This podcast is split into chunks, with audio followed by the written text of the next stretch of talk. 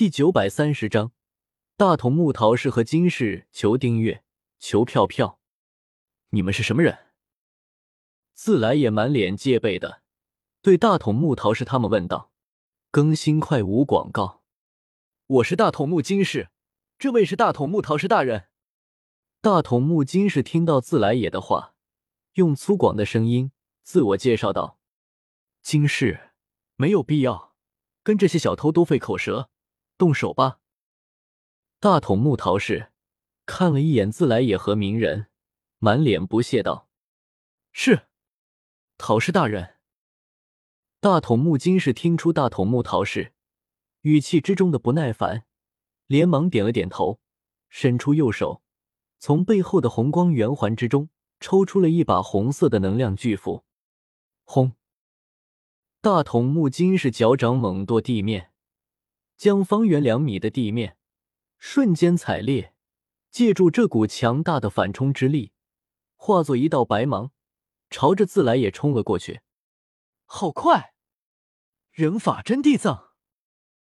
面对大筒木金氏极快的速度，自来也来不及躲闪，双手结印，满头的白发瞬间暴涨，如同刺猬一样，将自来也的身体团团包裹住。当。大筒木金氏的巨斧砍在自来也注满了查克拉，如同钢铁一般的白发上的时候，顿时发出了金属相交的巨响。看来这个星球的人们学会了他们不该掌握的知识。大筒木桃氏见到自来也使出忍术，双眼微微一凝，心中暗骂大筒木辉夜这个鼠辈，竟敢违背族里的规矩，将忍术交给了凡人。如果大筒木辉夜还活着的话，肯定会大喊冤枉。将查克拉和忍术传给凡人的是他的那个坑货儿子，可不是他。好大的力气！自来也虽然成功挡住了金氏的攻击，但是在金氏强大的力量之下，还是忍不住倒退了几步，在地面之上留下了几个深深的脚印。自来也趁着金氏举起巨斧。再次攻击的空档，连忙双手快速结印，使出了乱狮子发之术。只见自来也的白发瞬间暴涨，如同活物一般，闪电般的朝着金氏和陶氏缠绕了过去。出乎自来也预料的是，他的白发竟然一瞬间就将金氏和陶氏给捆住了。火遁大岩弹。虽然有些顺利的出乎自来也的预料，但是自来也也没有时间多想，双手结印，朝着金氏和陶氏喷出了一团巨大的火焰，准备先让他们失去反抗力，再好好拷问他们。只不过自来也却没有注意到，陶氏嘴角掀起的一抹冷笑。只见陶氏的右手缓缓张开，在他的手掌之中，竟然缓缓睁开。露出了一只红色的轮回眼。当陶氏的手掌抓住自来也的白发时，白发之中的查克拉竟然被红色的轮回眼瞬间被吞噬。噗嗤！而金氏抓住机会，斧头一挥，将变软的白发劈断。在自来也还没有来得及反应过来的时候，金氏一斧挥出，在自来也的胸前。留下了一道巨大的伤口。凡人的力量。陶氏不屑的抬起右手，将自来也释放的大岩弹给瞬间吸收了。一切发生的太快了，鸣人根本来不及出手相救。原本鸣人看到自来也占据上风，也就没有准备出手帮忙。谁知道转眼之间，自来也竟然反而被打得身受重伤。好似仙人。仙法超大玉螺旋丸。鸣人见到自来也重伤，心中顿时升起一股滔天怒火，大喝一声，直接开启了仙人模式，手中举着一个巨大无比的螺旋丸，朝着陶氏冲了过去。不自量力！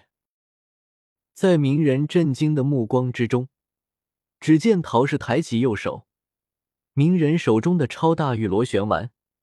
竟然被陶氏手中的轮回眼尽数吸收，一丝不剩。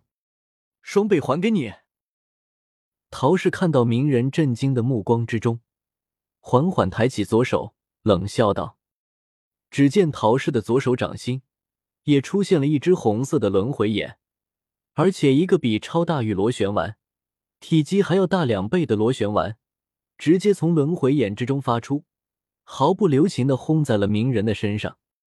轰！面对威力倍增的超大玉螺旋丸，即使鸣人体内……”有九尾的查克拉保护，可是还是被打成了重伤，失去了反抗的力量。我已经手下留情了，狐狸，你可别死啊！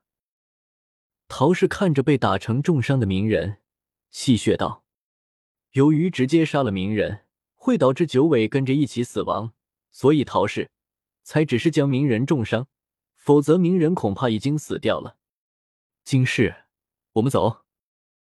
陶氏瞥了一眼倒在地上的自来也，没有理会，而是转头对金氏说道：“是，陶氏大人。”金氏听到陶氏的话，一把抓起鸣人，然后让陶氏坐在自己的肩膀上，打开一空间通道，在自来也不甘的目光之中离开了。陶氏没有杀掉自来也，倒不是说他善良，而是对于陶氏来说，自来也就如同一只蝼蚁，杀或者不杀。全看陶氏的心情。成功抓捕到了九尾，陶氏的心情还是很不错的，所以自来也也就幸运的保住了一命。木叶村之中，火影办公室，卡卡西满脸无奈，正在处理一大堆的文件。卡卡西看了一眼，那边还剩下没有处理完、堆积如山的文件，忍不住揉了揉眉心，自语道：“看来要尽快。”让鸣人接任火影了，否则我恐怕会直接被累死。伊卡卡西这种懒散的性格，让他来当第六代火影，也真是为难他了。其实卡卡西原本并不准备当火影，但是没有办法，谁让他是第四代火影的徒弟了？虽然木叶村表面上说火影的位置是有德者居之，但是实际上却是一脉传承的。当初千手柱间和宇智波斑联手建立木叶村的时候，说好了火影的位置是大家轮流坐的，但是第二代火影的位置却被千手飞剑给窃取了。之后的第三代火影猿飞日斩又是千手飞剑的弟子，第四代火影波风水门则是自来也的徒弟，同时也是猿飞日斩的徒孙，而第五代火影。则是千手纲手，纲手既是千手柱间的孙女，又是元飞日斩的徒弟。第六代火影卡卡西，则是第四代火影波风水门的弟子，而第七代火影漩涡鸣人是波风水门的儿子。